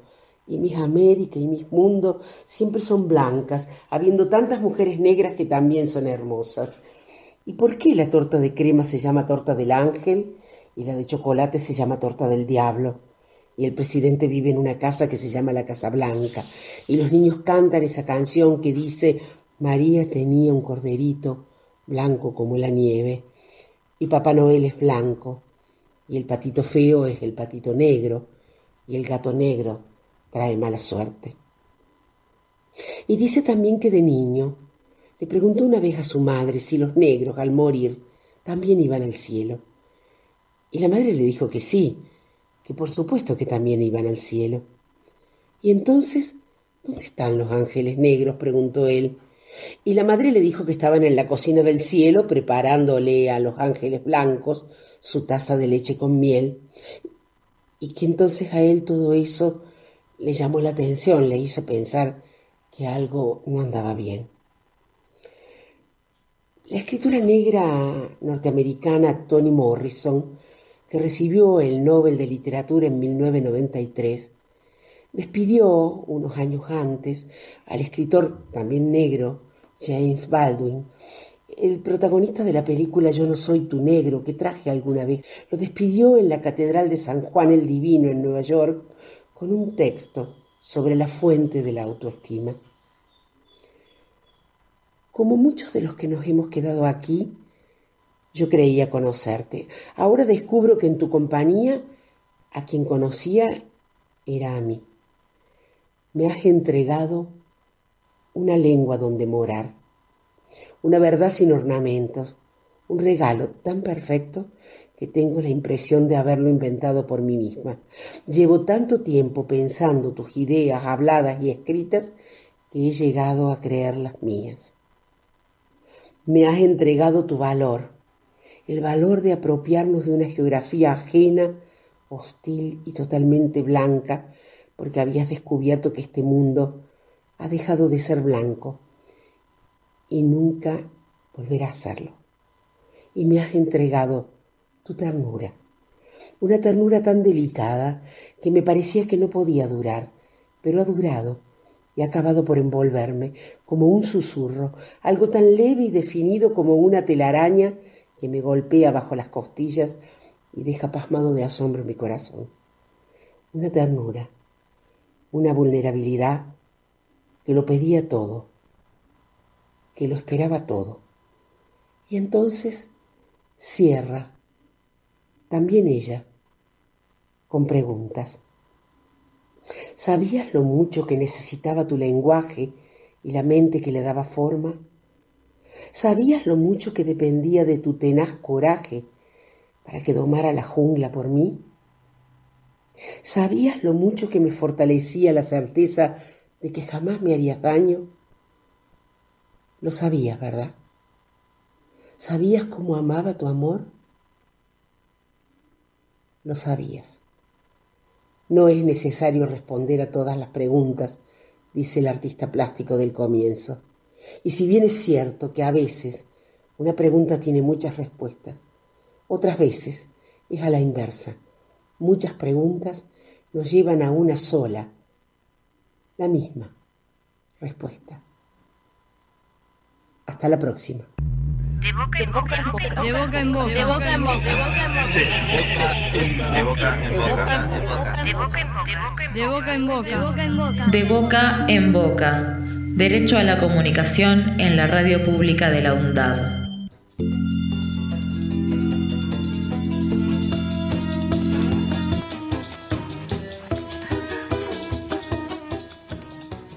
Bueno, qué historia, ¿no? Qué posibilidad. A veces uno mm, no necesariamente se para a preguntarse, o incluso lo que nos ha ocurrido a todos, ya adultos, a nuestros niños, niñas, ahí en las edades tempranas, eh, bueno, buscando a veces algunas respuestas serias, ciertas y otras de ocasión para esos momentos que consideramos preciosos, lúdicos y que al mismo tiempo a veces eh, también en las corridas en las que uno anda de la vida no siempre se detiene a, responder en profundidad. Bien, pasamos a información que tiene que ver con eh, lo que nos llega periódicamente, que son los boletines de la Red Nacional, Red Universitaria Nacional de Discapacidad, y contarles que hay algunas noticias interesantes. La Universidad Nacional de Chilecito diseña un software para estudiantes con hipoacusia. Por otra parte, la Universidad Feminista visibiliza a las mujeres con discapacidad que sufren violencia de género. Y también Sergio Meresman eh, habla de que la discapacidad no debe ser una etiqueta. Es un consultor regional, el de la UNICEF, del Organismo de las Naciones Unidas para la Infancia y la Adolescencia, y eh, trabaja sobre temas de inclusión en discapacidad. Y bueno, por supuesto, además de que es alguien que se ha especializado eh, y que es consultado por uno por otros eh, organismos y gobiernos también, dice, mm, a través del encuentro de las personas con y sin discapacidad, eh, es eh, tal vez el mejor camino para encontrar y aceptar todas las formas de ser de las personas, sean niños, sean niñas, sean adolescentes, sean adultos. Así que en ese marco interesante también eh, observar cómo en estos temas que suelen ser delicados, pero que cada día, incluso porque las leyes ya también lo establecen así, eh, bueno, hay que abordarlos, trabajarlos para que la inclusión sea real y no sea meramente de em, una empatía eh, que a veces confunde la empatía con lo que sería una especie de pensamiento del otro como alguien que tiene poco, que tiene menos, que, es menos que uno. Y eh, yo debo decirle y debo comentarles, ya lo hemos recordado en algún momento, una querida colega que tenía discapacidad motriz, pero que tan, pero tan bien ha hecho su trabajo, se nos fue en medio de la pandemia pero dirigió y sigue adelante un diploma en lo que tiene que ver con el turismo accesible. Ella preocupada desde su carrera en la que ella se especializó para que todas y todos puedan gozar y también todas y todos los lugares donde uno suele ir a vacacionar eh, se apeguen a las eh, reglamentaciones que deben ponerse, apropiarse, acondicionarse para quienes, eh, bueno, tienen algún tipo de discapacidad, que no solamente es la que a veces nosotros solemos pensar, bueno, la de tipo arquitectónico, es decir, que por ejemplo haya pequeñas eh, bajadas, rampas en cada esquina de cada calle para que quien venga, por ejemplo, en silla de ruedas pueda bajar con más comodidad y sin tanto peligro o, ascender a la vereda, eh, sino también otros tantos tipos de discapacidades. Así que importante la tarea entonces que realizan las redes que trabajan el tema de discapacidad en nuestras universidades públicas, además de los organismos que hay eh, no gubernamentales o gubernamentales en el ancho y largo país que somos y que, bueno, felizmente también.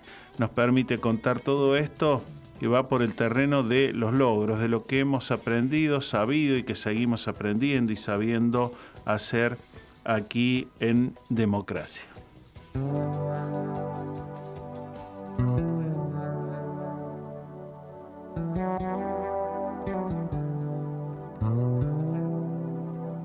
Hoy puedo ver todo lo bueno que hay aquí y admirar las tradiciones que hacen grande a mi país.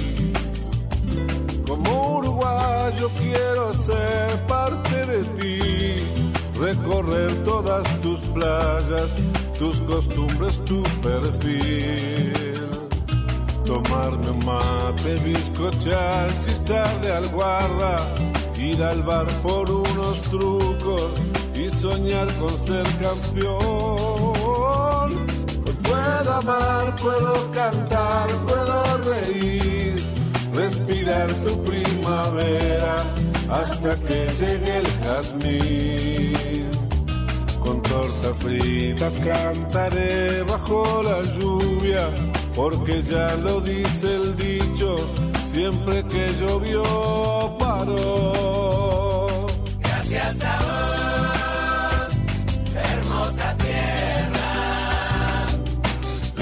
La murga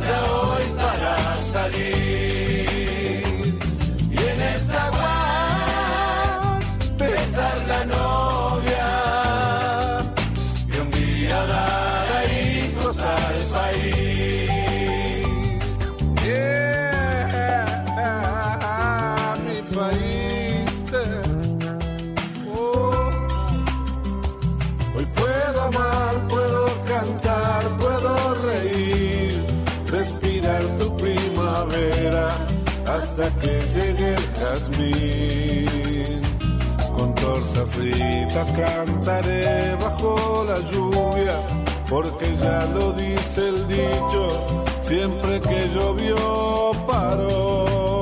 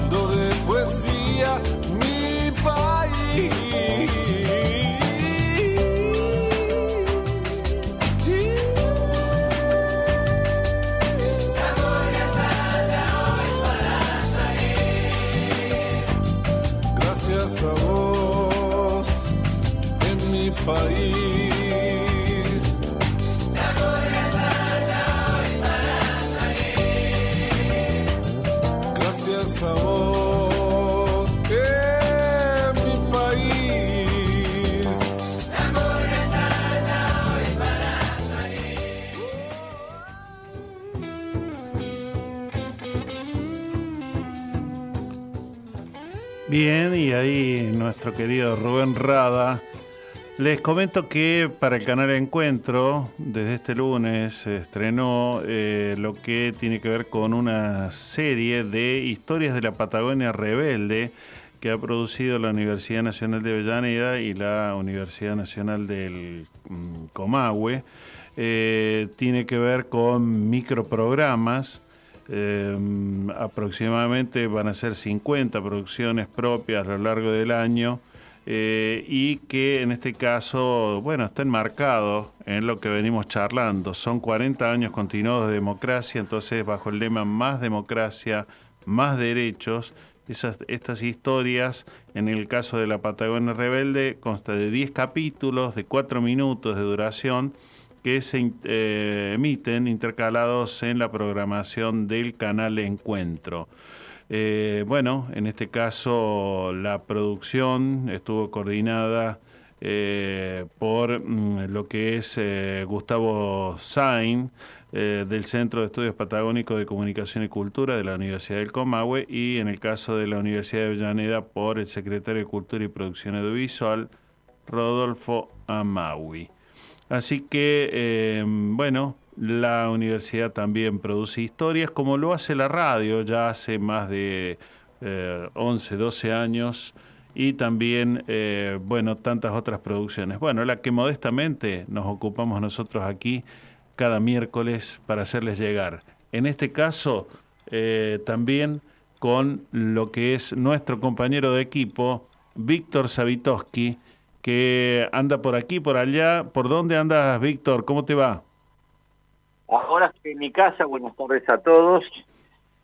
Tengo un día después del hogar de niños donde viví una gran experiencia hoy como otros miércoles.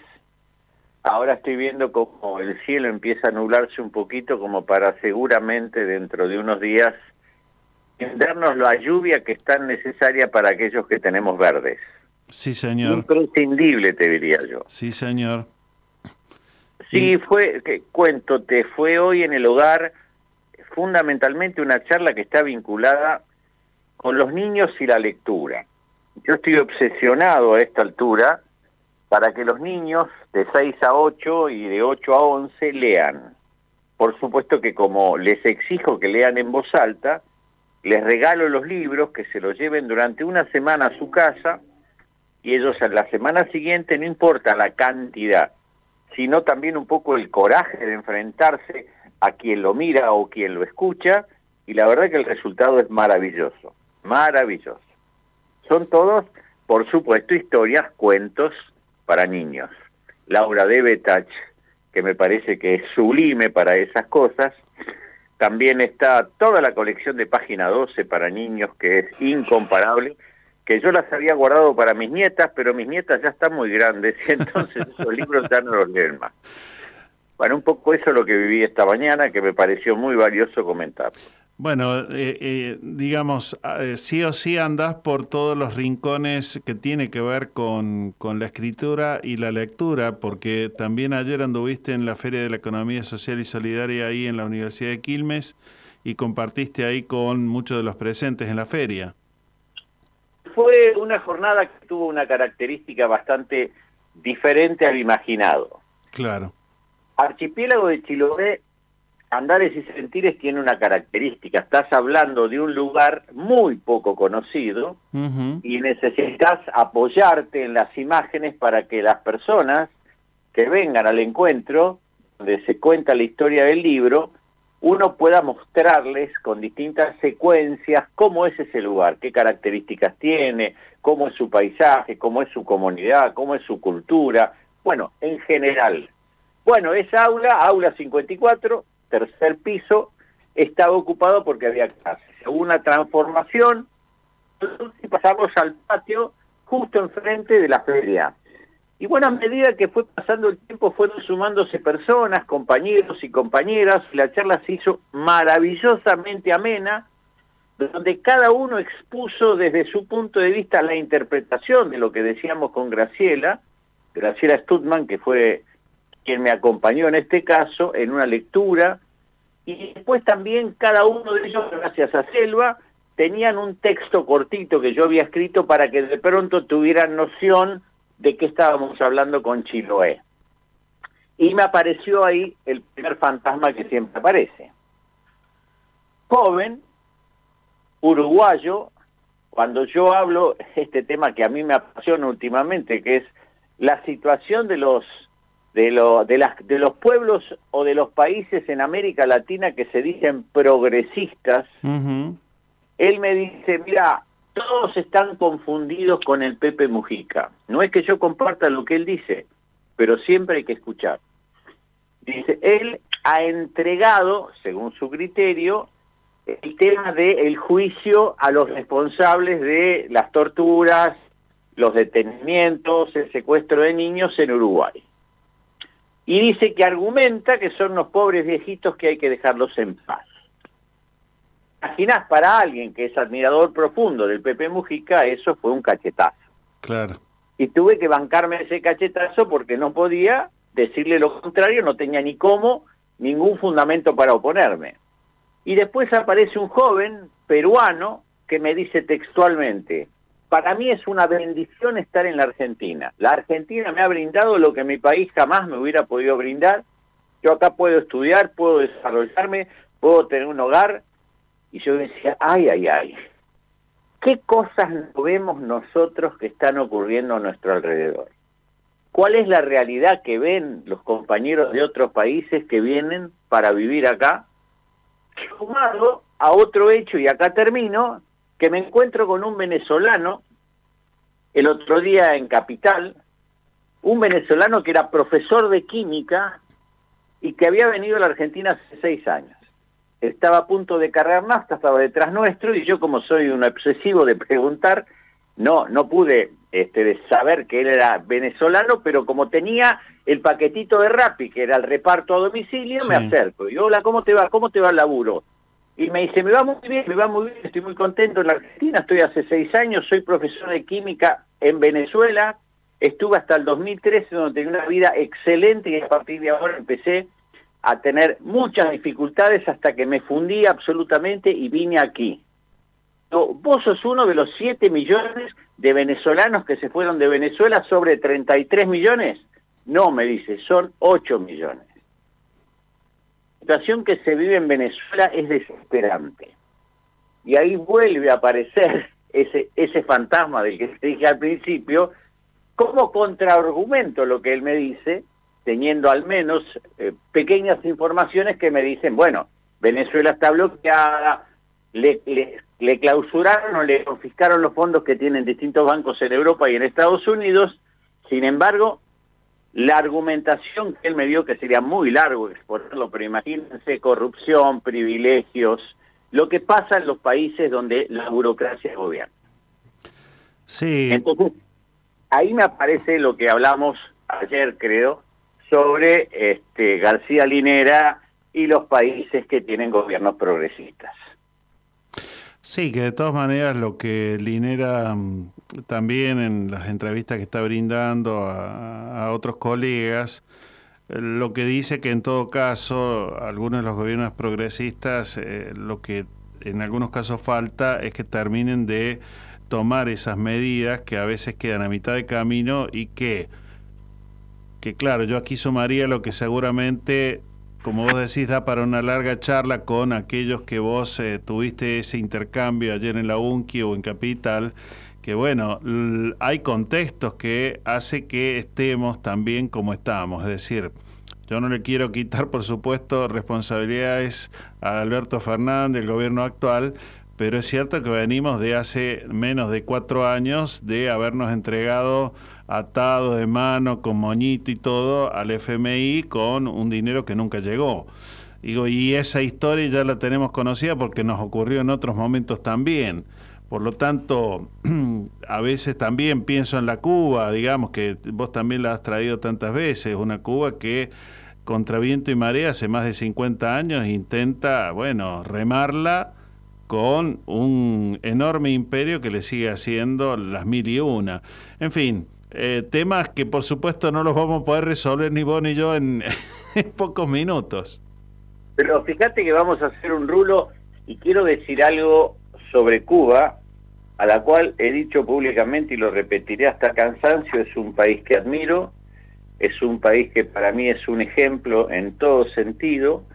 Alguna vez escuché a la vicepresidenta de, de Colombia, Francia Márquez, defender la capa y espada porque estuvo ahí y vio la salud de Cuba, aún con todas sus limitaciones, pero también es cierto que cada vez uno recibe mayor información de que está empezando a tener penurias que significan el hambre. En estos momentos Cuba la está pasando muy mal y hay que ser honesto con esto. Después podemos decir quiénes son los responsables, tenemos una larga lista ahí, pero a lo que me refiero es que no nunca nos tiene que gustar modificar la realidad para adaptarlo a nuestra ideología. No sé si soy claro con lo que digo. Sí, señor. Viste, cuando uno tiene una ideología, defiende la ideología y a veces no dice lo que tiene que decir y oculta los temas fundamentales simplemente para defender su idea. Esto no tiene que ocurrir. Pero voy a darte dos o tres detalles para compartir de Linera. Linera habla del capitalismo y él dice, los gobiernos deben venir para transformar el capitalismo y no para administrarlo. Y me pareció una frase tan lograda, tan lograda. Que esta renuncia de Cristina a través de una carta es porque ella misma reconoce de alguna manera que eso que ella defendió en su último discurso en La Plata sobre esta adhesión casi obsesiva al capitalismo no dio resultado. Porque el Fondo Monetario Internacional es el representante más cabal del capitalismo. Eso es indiscutible. Eso no tiene varias lecturas, tiene esa lectura. Y eso me pareció muy importante. Y lo otro que dijo, que te lo dejo para que vos también participes, dice, hay un momento que hay que ajustar. La pregunta es, dice Linera, ¿quién paga el ajuste? ¿Los ricos o los pobres? Y ahí va la pelota, compañero. Sí, no, bueno, ahí nosotros ya creo que lo hemos charlado en otras veces y, y mismo esta vez cuando vino la pandemia, el famoso aporte solidario por única vez, eh, bueno, que, que nada, son un entretenimiento, yo digo, para un momento, sirven para tapar un agujero y, y no el bache enorme. Y, y ahí en aquel momento creo que tomamos el ejemplo que lo hizo Merkel antes de irse en Alemania de establecer un impuesto no por única vez, digamos, sino que sea continuo. La famosa distribución de la riqueza son de los pendientes que traemos hace largo rato y que yo no sé si por solamente falta de decisión o a veces también falta de visión, o de preparación es que no se lo termina de abordar eh, con bueno la profundidad que requiere para que no seamos más o menos siempre los mismos los que estamos siendo embromados por políticas económicas, en algunos casos que son feroces en manos de los gobiernos neoliberales, pero en los otros casos que también terminan siendo de, de, muy delicada, digamos, eh, delicada sobrevivencia, eh, las políticas cuando, bueno, no sé, te aumentan este mes eh, la jubilación o te aumentan el sueldo, pero ya con la inflación que tenía perdiste 2 a 1, 3 a 1, 4 a 1. Así que ahí estamos en, ese intríngulis chingulis que me parece que es un círculo que no logramos romper todavía. Vos sabés que, eh, más allá de que lo que dijo este compañero uruguayo, que lo respeto, lo escucho y lo voy a tener en cuenta, y es más, lo voy a buscar minuciosamente para que vea en qué contexto lo dijo, el Pepe dijo una frase para mí que es superadora. No importa lo bien o lo mal que cada uno lleve adelante esta changuita, él la llama así, de ser presidente. Lo importante es que quien nos suceda sea mejor que nosotros y mantenga una continuidad ideológica y que más allá que no sea tampoco del mismo partido, siga siendo Uruguay se refería a su patria, un país serio y confiable. Y yo decía, Cristina lo está reconociendo a cada rato con respecto a que no hay una sucesión, esa idea que nace con Néstor en el 2003 y que ya la democracia tiene 40 años, y entonces a mí me da la sensación de que esa escuela de cuadros, como llama la izquierda, o esa escuela de formación política, como puede llamar cualquier partido político, fue y no se hizo imprescindible para una continuidad ideológica. Es lo que yo creo. No, es que sí, en eso coincido plenamente. Nosotros eh, tal vez estamos notando todavía esa eh, continuidad que debería ocurrir y que en los reemplazos, en las postas que tienen que ir tomando otros, vos ves que hay grandes baches y o eventualmente casi eh, únicos casos, pero que los tenés en, en lugares marginales, eh, me refiero de posibilidad de llegar a, un cargo eh, importante, o bueno, con una estrategia que no necesariamente aparece como la que le permitirá ganar en términos de eleccionarios muchos votos. Así que ahí estamos, sí, con, con un largo pendiente todavía, Víctor. Hay un tema más que me parece esencial que tratemos, que tiene que ver con esta cuestión de cuánto tenemos de soberanos y cuánto tenemos de dependientes o colonizados, como quieran llamar. Seguramente todo indica que los próximos años en la Argentina van a ser de buena aventura, es decir, el litio, el gas, lo que se está construyendo, el petróleo, vaca muerta, etcétera. Sí. Pero eso tiene también cómo se va a llevar adelante y cómo vamos a hacer con eso para que la rentabilidad sea el adicional del litio, es decir, baterías y autos, el adicional de cualquier cosa, es decir, lo que significa la mano de obra argentina puesta al servicio de esa de eso que es la riqueza de la naturaleza para que de pronto podamos paliar una situación económica crítica. Si vamos a ser simplemente vendedores de materia prima, vamos a estar exactamente más complicados que ahora. Y con un atenuante más, ¿quién o quiénes van a ser los que tengan el poder sobre esas empresas que van a ser las responsables de la extracción, de la producción y de la exportación de cada uno de esos minerales o cada una de esas materias primas? Eso es fundamental también. Sí, señor, sí, señor. Y bueno, ahí andan esas, eh, esos vaivenes, ¿no? Que si hacemos acuerdo con China, que Estados Unidos que no, que se pone celoso, que no va a permitirlo.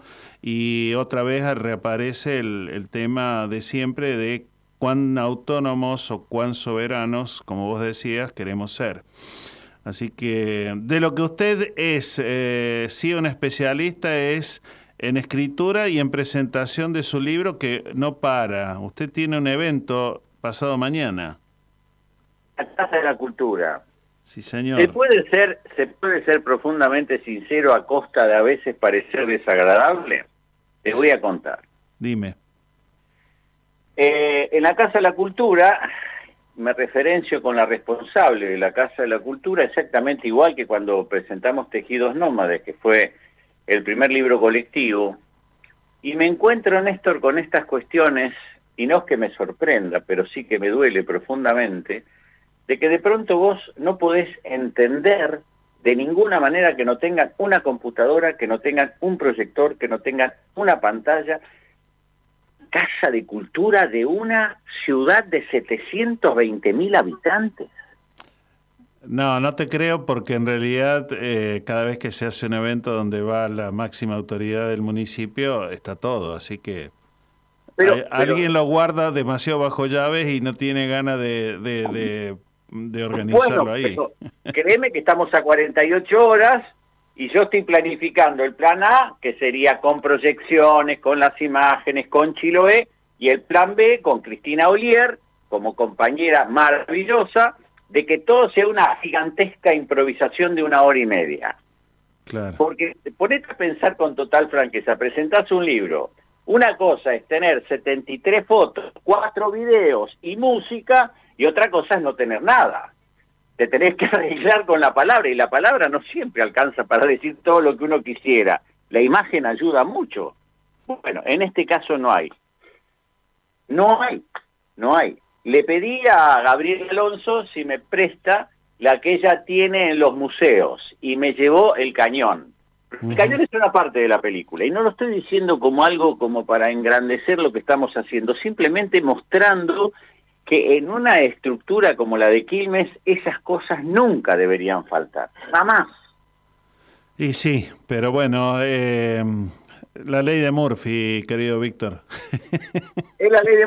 Yo estoy realmente eh, preparado para las dos. Ayer nos pasó también un imponderable. Estábamos sí, en la aula y sí. 54, tuvimos que bajar, nos sentamos ahí y la pasé maravillosamente bien. Sí. Inolvidable para nosotros. Además que estos días están siendo muy bonitos, incluso para compartir así en un, en, en un ambiente abierto. Lo único que a veces con tanto mm, público que va y viene, eso también suele jugar a favor y en contra. Pero bueno, ahí andamos. Víctor, entonces el Déjame viernes... decirte una cosita más Sí. que me gustó mucho ayer de la universidad. Sí. En la medida que la gente iba recorriendo la feria, como mi voz no pasa desapercibida a favor o en contra, No, señor. ¿sabés cuántas personas se detuvieron a escuchar lo que estábamos diciendo los compañeros y compañeras? ¿Cómo me di cuenta que de pronto había una, para mí, una necesidad, una abstinencia casi de, de este debate de la palabra, de lo que nos pasa, de lo que sentimos, de que hemos, eh, esto que te contaba de los compañeros, uno de Perú y otro de Uruguay? Sí. yo te recomiendo que de pronto hacer estas este tipo de charlas al menos creo que va a ser fascinante y muy convocante para todos los que quieran. Era quería decirte eso. Sí, señor. Entonces, a las... Eh, ¿Qué hora el viernes en la Casa de la Cultura? Con 18 proyec- horas, Con proyector 18 o sin proyector, con micrófono o sin micrófono, pero vas a estar... Exacto, exacto, exacto. O cuando nosotros jugábamos al fútbol y llovía, decía, no, para el partido que llueve. No, jugábamos más y nos embarrábamos y después la vieja nos decía y nos limpiaba. Yo recuerdo esto, en un tacto de zinc con, un, con una esponja vegetal que te la regalo. te digo. Sí, qué nivel lo tuyo, ¿eh? bueno, Víctor, abrazo grande. Un abrazo. Nos vemos. Gracias, por favor, gracias. Todas nuestras producciones las podés volver a escuchar en debocaenboca.wordpress.com.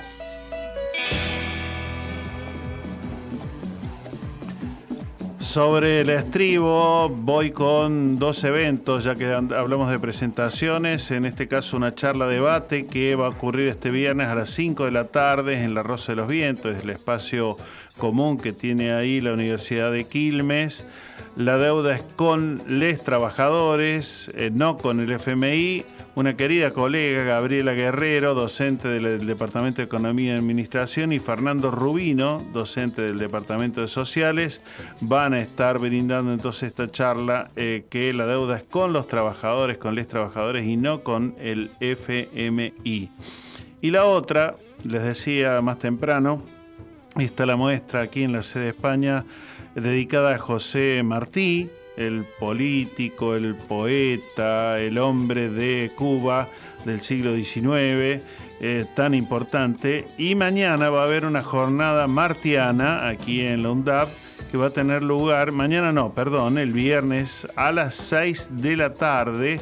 Y esto va a tener lugar aquí en el auditorio de la sede de España de la Universidad Nacional de Avellaneda. Así que, como verán, una agenda con mucha, mucha eh, participación y eventos aquí y allá para que, bueno, podamos disfrutar. En todos los casos, con entrada libre y gratuita. Así que un gustazo. Ahora, antes de irnos eh, del espacio de boca en boca, un temita musical.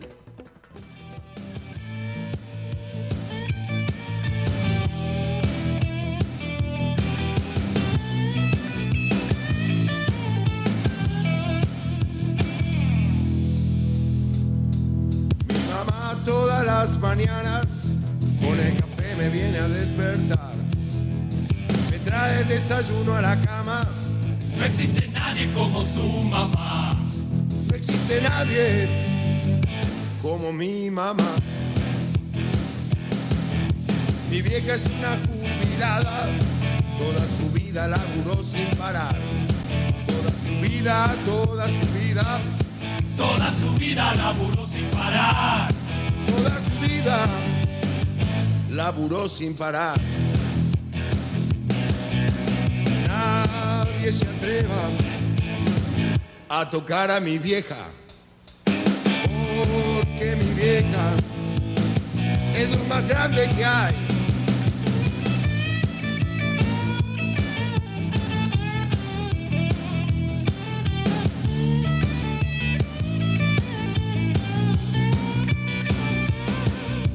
Mi vieja va a la plaza con pancartas, con las pancartas que yo mismo le armé. fiesta porque ya está harta de que la afanen una y otra vez. De que la afanen una y otra vez. En una de las manifestaciones vino la cana y se la quiso llevar. Por reclamar lo que le corresponde. Se vuelve loco, los quiere matar. Me vuelvo loco y los quiero matar. Nadie se atreva a tocar a mi vieja. Oh, que mi vieja es lo más grande que hay. Nadie se atreva a tocar a mi vieja. Que mi vieja es lo más grande que hay. Ay.